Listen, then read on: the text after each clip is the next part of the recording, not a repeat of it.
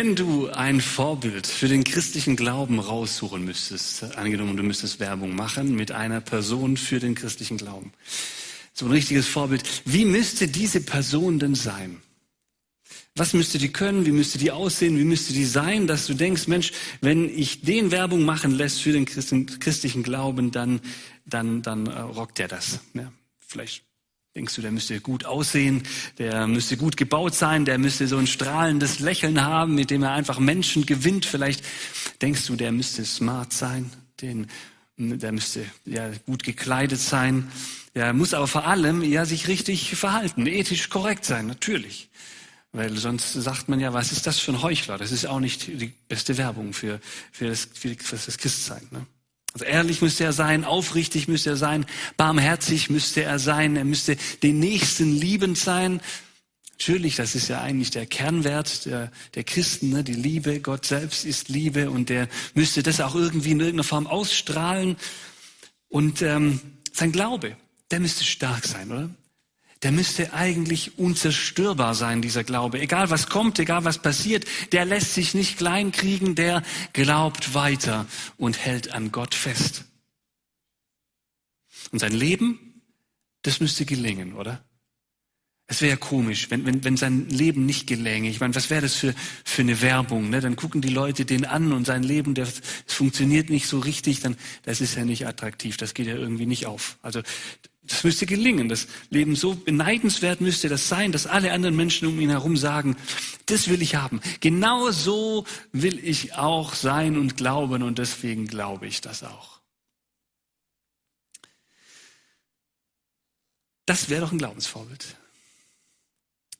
In unserer heutigen Predigtreihe, da geht es aber wieder um Jakob, und das war ein Mann aus dem Alten Testament, der zu den ähm, Glaubensvätern, zu den Erzvätern des Glaubens zählt, im jüdischen Glauben genauso wie im christlichen Glauben. Und seine Geschichte wird immer erzählt, wenn man in der Bibel liest. Und oft wird darüber gepredigt. Der war so ein richtiger oder ist so ein richtiger Promi für Christen und auch für Juden. Und das ist doch ein Vorbild. Das ist doch ein Vorbild. Aber, Überraschung, der ist gar nicht so, so ein Typ, wie wir ihn gerade beschrieben haben eingangs. Der ist alles andere als das. Der ist gar nicht so vorbildlich, wie wir das gerne hätten, nicht so perfekt und werbewirksam, so dass man denkt, so wie der, so will ich auch sein. Letzten Sonntag, da kam nach der Predigt jemand auf mich zu und ähm, sagte zu mir, hey Timo, die Predigtreihe über Jakob äh, finde ich voll gut bisher und so. Aber eins muss ich dir sagen, den Jakob, den finde ich total unsympathisch. Den, den mag ich gar nicht. Da kriege ich überhaupt gar keinen, gar keinen Bezug dazu. Was ist das für ein Kotzbrocken? Gut, ist was dran, ne? Missachtet von seinem Vater, betrügt er seinen Bruder, nützt die Blindheit seines Vaters aus und die Ahnungslosigkeit auch und gibt dann ähm, so äh, dem, dem Esau Anlass, ihn zu verfolgen, weil er seinen Segen geklaut hat und äh, ist auf der Flucht ist gar nichts Attraktives, wegen, äh, weder in dem, wie der, der, der Jakobus lebt, noch äh, was er dann letztendlich ähm, hat daraus. Selbst im Glauben versagt der Glaubensheld. Das ist auch noch bemerkenswert. Den Glauben an Gott, den macht er nämlich daran fest, dass Gott ihm hilft. Ja, ihr erinnert euch vielleicht an letztes Mal, da stand diese Leiter da, da begegnet Gott im Traum äh, dem Jakob, dem Jakob und dann wacht der Jakob auf und ist euphorisiert, ja, denkt, wow, jetzt ist mir Gott begegnet, was, was für ein Segen und so, und dann baut er sogar einen Altar und gießt da Öl drüber. Aber dann sagt er was total ähm, Interessantes. Er sagt dann, wird Gott mit mir sein und mich behüten auf dem Wege, den ich reise, und mir Brot zu essen geben und Kleider anzuziehen und mich mit Frieden wieder heim zu meinem Vater bringen. So soll der Herr mein Gott sein. Erst dann. Erst dann, der kommt aus dieser Begegnung mit diesem Gott. Ja, wir alle wünschen uns das ja mal irgendwie so ein Riesenspektakel, dass man Gott mal so richtig sieht. Und der Jakob, ja, der Jakob, der erlebt das. Jakob erlebt das und dann, dann sagt er, ja, ich glaube immer noch nicht. Erst wenn du das und das erfüllst, Gott. Dann bin ich bereit, dir nachzufolgen. Dann bin ich bereit, dir zu glauben. Dann bist du mein Gott. Selbst im Glauben versagt der Glaubensheld. Bedingungen stellt er. Krass, oder? Der ist gar nicht besser wie die meisten Menschen aus dem 21. Jahrhundert, dieser Jakob. Oder? Dieses Argument habe ich schon so oft im Gespräch mit anderen Menschen gehört. Also wenn Gott etwas von mir will und wenn ich an ihn glauben und wenn ich nach seinen Maßstäben leben soll und wenn ich ihm wirklich nachfolgen soll, wenn das was werden soll zwischen mir und Gott, dann muss er auch dafür sorgen, dass, dass meine Wünsche erfüllt werden, dass ich gut lebe, dass ich von Krankheit verschont bleibe, dass das Leben leicht wird. Und so ist Jakob auch. Nichts da. Glaubensheld, zumindest nicht zu diesem Zeitpunkt. Und ich finde es erstaunlich und ich finde es erfrischend ehrlich. Ja, viel besser, als wenn da irgendwie der Jakob so ein Glaubensheld wäre, der überhaupt immer nur alles perfekt macht.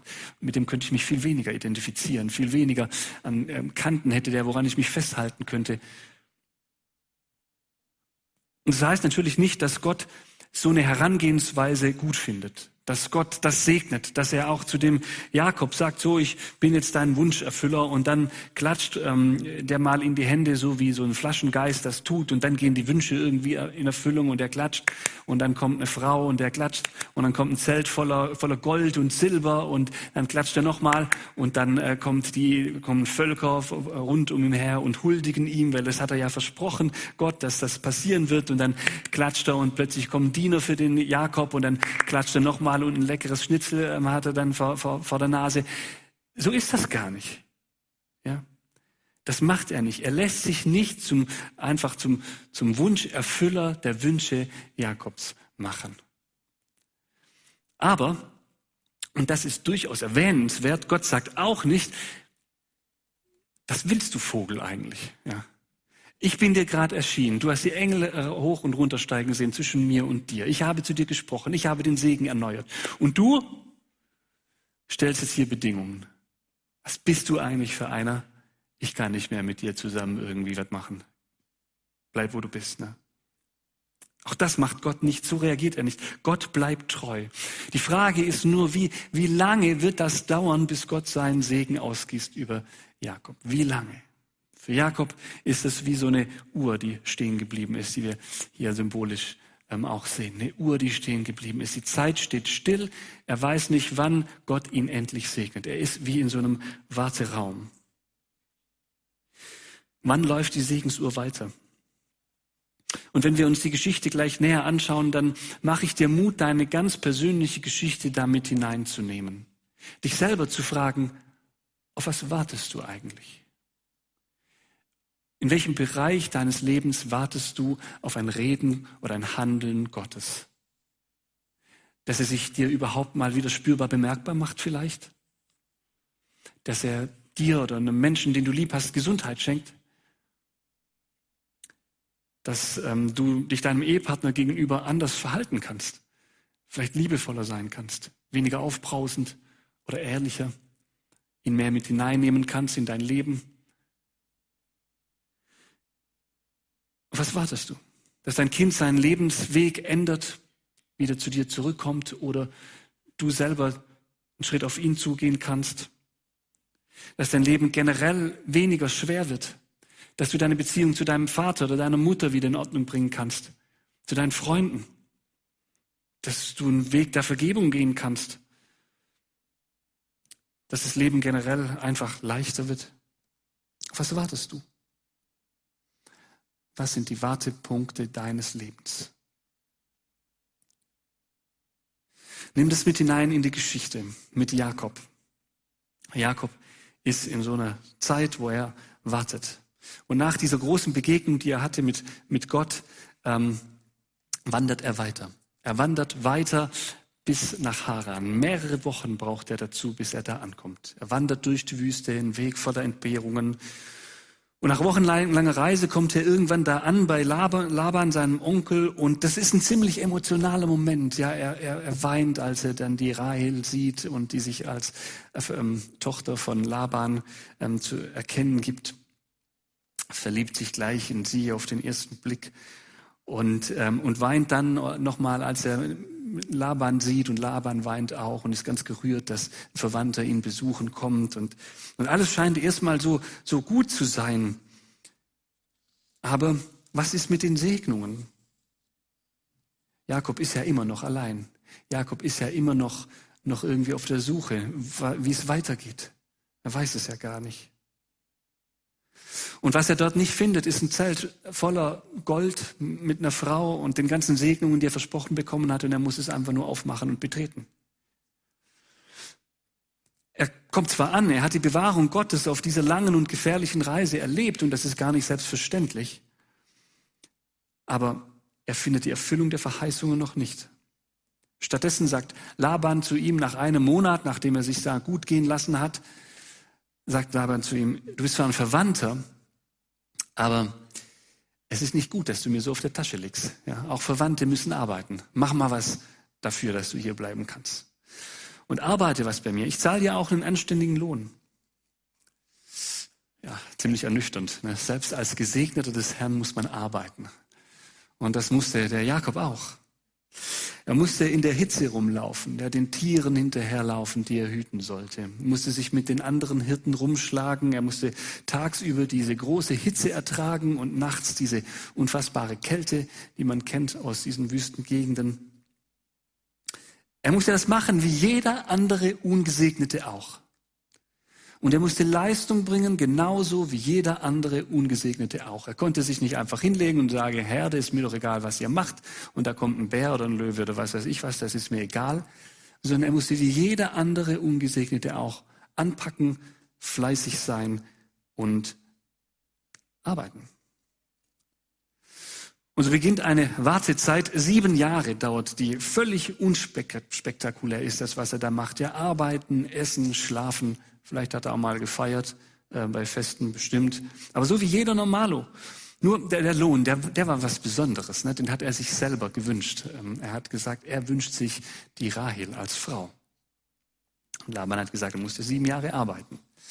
Und äh, ich kenne ja viele so, so, so Geschichten, wie Menschen zusammenkommen durch meine Ehevorbereitungskurse und durch die Eheseelsorge und durch Vorbereitungsgespräche zur Hochzeit und so. Da kenne ich ja viele Geschichten. Aber dass jemand sieben Jahre für seinen Partner arbeitet, das habe ich auch noch nie gehört. Ja. Ich kenne es eher andersrum, dass jemand sagt, ich würde sieben Jahre arbeiten, wenn du die Frau zurücknimmst oder den Mann. Aber, aber so rum noch nie, noch nie gehört. Noch nie gehört.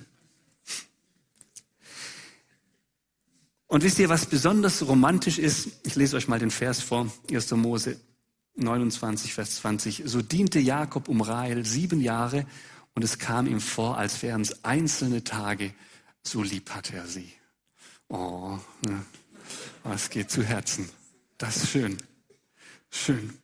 Und dann, dann kam es zu dieser Hochzeitsfeierlichkeit und äh, wie das so war, ist, damals war das auch nicht groß anders als heute. Ne? Da wird gefeiert, da, wird, da gibt's Musik, da gibt's ähm, Getränke, auch vergorene Getränke, Getränke. Da ist man lustig, da geht's, da geht's einfach fröhlich zu. Und dann war der Tag vorbei und es wird dunkel und ähm, Laban machte was. Er tauschte die Schwestern um. Ja.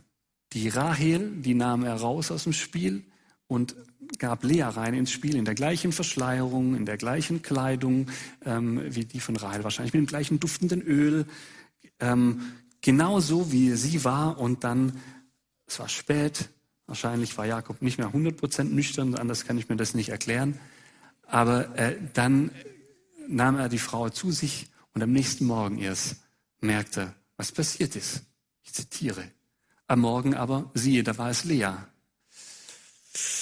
Ja, upsi. Die Ironie der Geschichte ist, genauso hatte Jakob das gemacht mit seinem Vater damals. Wisst ihr das? Ist euch das aufgefallen?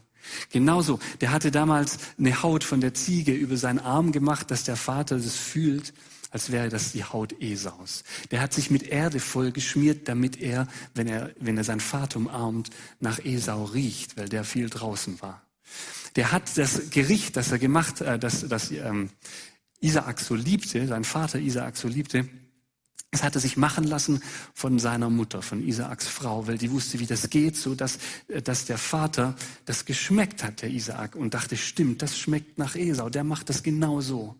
Der hat den Vater getäuscht und an der Nase rumgeführt und jetzt passiert ihm genau das Gleiche auf die ganz, ganz ähnliche Art und Weise absolut Bemerkenswert. Jetzt ist er der Betrogene. Mit seinen eigenen Mitteln wurde er geschlagen. Und das Ende vom Lied ist, er musste nochmal weitere sieben Jahre arbeiten für seine Rahel. Die wurde ihm eine Woche später dann auch zur Frau gegeben. Ähm, aber er musste dann nochmal sieben Jahre arbeiten. 14 Jahre arbeiten bei einem Onkel, der ihn ausnutzt. Der merkt, Jakob ist ein gesegneter Mann. Was der anpackt, gelingt. Labans Herden gediehen prächtig. Aber Jakob hatte da wenig davon. Und Laban wusste, den Jakob, den muss er an sich binden. Das ist ein gesegneter Gottes. Wenn, solange der bei mir arbeitet, werde ich immer reicher und reicher. Und so hat er das gemacht, 14 Jahre lang. Aber Jakob scheint erstmal nichts abzubekommen von diesem Segen, der ihm versprochen war. Er wird betrogen, steht mit zwei Frauen da, obwohl er nur eine wollte. Und sein restlicher Arbeitslohn, so beschrieb es Jakob später, hat Laban auch ständig geändert und gekürzt, damit Jakob nicht zu reich und zu unabhängig würde. Wartezeit. 14 Jahre. 14 Jahre Wartezeit. 14 Jahre stand die Segensuhr scheinbar für Jakob zu empfunden still. Und so war sein Leben als gesegneter Gottes, als Glaubensvorbild, als Held überhaupt nicht heldenhaft. Es war überhaupt nicht abgefahren oder irgendwie abgehoben, sodass man denkt, wow, das will ich auch haben. Ich will auch ein Gesegneter des Herrn sein. Hat es schon mal jemand gesagt, dass es sich über weite Strecken des Lebens ziemlich normal anfühlt, ein Gesegneter Gottes zu sein oder eine Gesegnete Gottes zu sein? Ziemlich durchschnittlich, mit allen Höhen und Tiefen, die andere Menschen auch haben.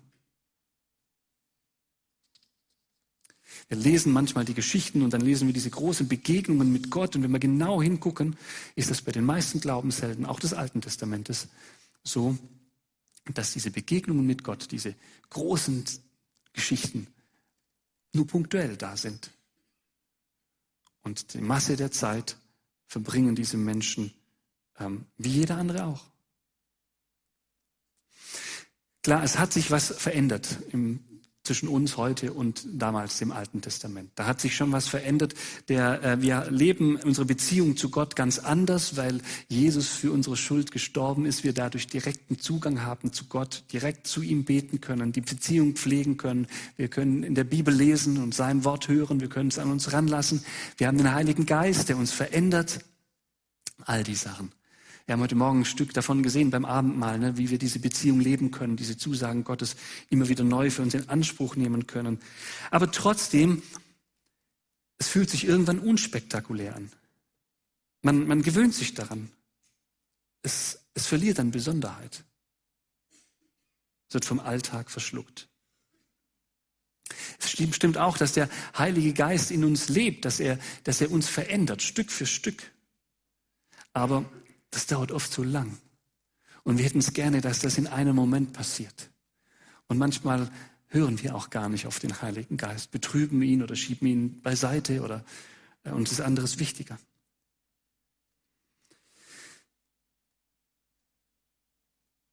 Manchmal scheint dann in unserem christlichen Leben die Zeit auch stillzustehen, so wie bei Jakob. Kennst du das? Die Wartezeiten Jakob kennt die. Und doch verändert sich etwas und nimm das auch für deine Wartezeiten mit, was sich bei Jakob verändert. Weil sein, seine Handschrift, also die Handschrift Gottes, ist erkennbar.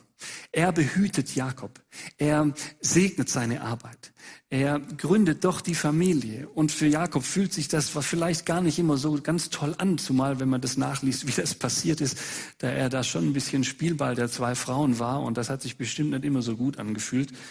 Ähm, aber was, was wir im Rückblick wissen, ist, dass da diese zwölf Söhne entstanden, die mal die Stämme, die israelischen Stämme bilden sollten. Und durch die sollte ganz Israel gesegnet sein und auch wir, bis wir heute, also die ganze Welt sollte dadurch gesegnet werden. Für Jakob ist das in dem Moment nicht sichtbar. Normales Kindergesprei, normaler Alltag, harte Arbeit. Aber obwohl Jakob es nicht spürt, segnet Gott ihn schon und entwickelt sich gerade in dieser schweren Zeit die Verheißung Gottes. Schwere Zeiten und Schweigezeiten Gottes sind manchmal Zeiten, in denen Gott seine Verheißungen entwickelt. für dich und für mich, in denen er uns, in denen er uns formt, ja, in denen er uns manchmal auch den Spiegel vor Augen hält, so wie er es bei Jakob gemacht hat, wo wir dann sehen, oh Mann, wir sind ja, wir sind ja genauso wie derjenige, der uns Unrecht antut. Jakob selbst, der ändert sich, der reift. Er reift durch den Betrug, den er am eigenen Leib erfährt, durch die Reflexion, die gegenüber seiner Familie stattfindet. Wir sehen es daran, wie er später seiner Familie begegnet und wie er Esau begegnet. Durch die demütigende Erfahrung, die er da macht äh, bei diesem Laban in diesen ähm, 20 Jahren, über 14 Jahren, äh, da reift er und seine Fähigkeiten wachsen. Er wird zum Profi-Viehzüchter und das, genau das braucht er, um später selber sehr reich zu werden. Genau das benutzt Gott, um seine Verheißungen an ihm zu erfüllen. Und er spürt, dass die anderen Menschen, zum Beispiel Laban, den Segen Gottes längst wahrgenommen haben. Das spürt er dann irgendwie. Weil Laban, Laban will an ihm festhalten. Laban will den Segen, den Gott durch ihn schenkt. Nach den 14 Jahren, in dem er um seine Frauen gedient hat, da dient er noch weitere sechs, sodass es insgesamt 20 Jahre sind. Und im Rückblick auf diese 20 Jahre, da sagt Jakob Folgendes. Diese, also zu, Jaban, zu Laban, diese 20 Jahre bin ich bei dir gewesen. Deine Schafe und Ziegen haben keine Fehlgeburt gehabt. Die Widder deiner Herde habe ich nie gegessen. Was die wilde Tiere, wilden Tiere zerrissen, brachte ich dir nicht. Ich musste es ersetzen. Du fordertest es von meiner Hand. Es mochte mir des Tages oder des Nachts gestohlen sein. Des Tages kam ich um vor Hitze und des Nachts vor Frost und kein Schlaf kam in meine Augen. So habe ich diese 20 Jahre in deinem Hause gedient. 14 um deiner Töchter und sechs um deine Herde und du hast mir meinen Lohn zehnmal verändert. Wenn nicht der Gott meines Vaters, der Gott Abrahams und der Schrecken Isaaks auf meiner Seite gewesen wäre, du hättest mich leer ziehen lassen. Aber Gott hat mein Elend und meine Mühe angesehen und hat rechtes Urteil gesprochen. Im Rückblick auf die Wartezeit, da sieht Jakob doch etwas vom Segen Gottes. Auch wenn er es gar nicht gespürt hat, wie er Stück für Stück für das vorbereitet wurde, was Gott ihm verheißen hat. Er hat es nicht gespürt, aber er hat es trotzdem erlebt. Und wir Christen heute dürfen alle immer mal wieder Zeuge sein von Gottes großem Wirken, das er tut. Und vielleicht hat der eine oder andere von euch schon mal ein Wunder oder eine Heilung oder sowas erlebt. Und das ist toll. Aber was uns tiefgreifender verändert und wodurch Gott auch tiefgreifender segnet, ist sein kleinschrittiges Handeln im Alltag.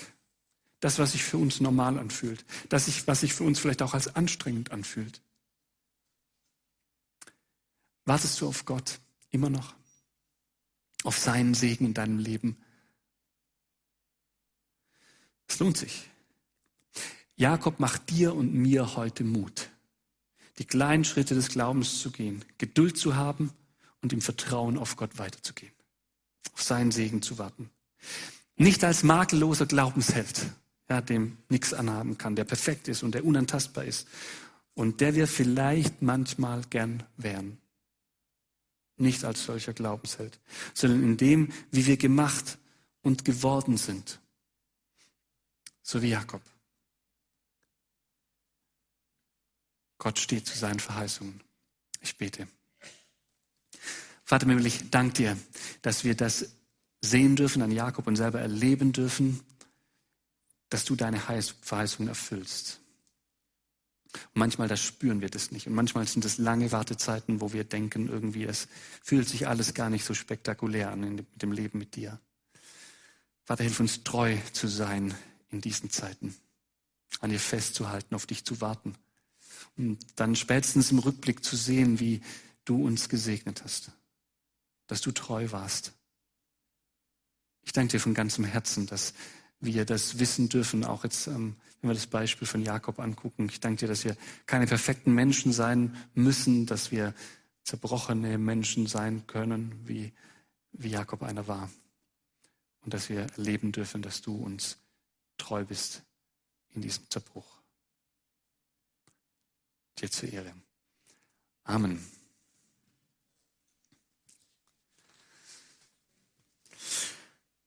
Warte auf Gott. Harre auf ihn.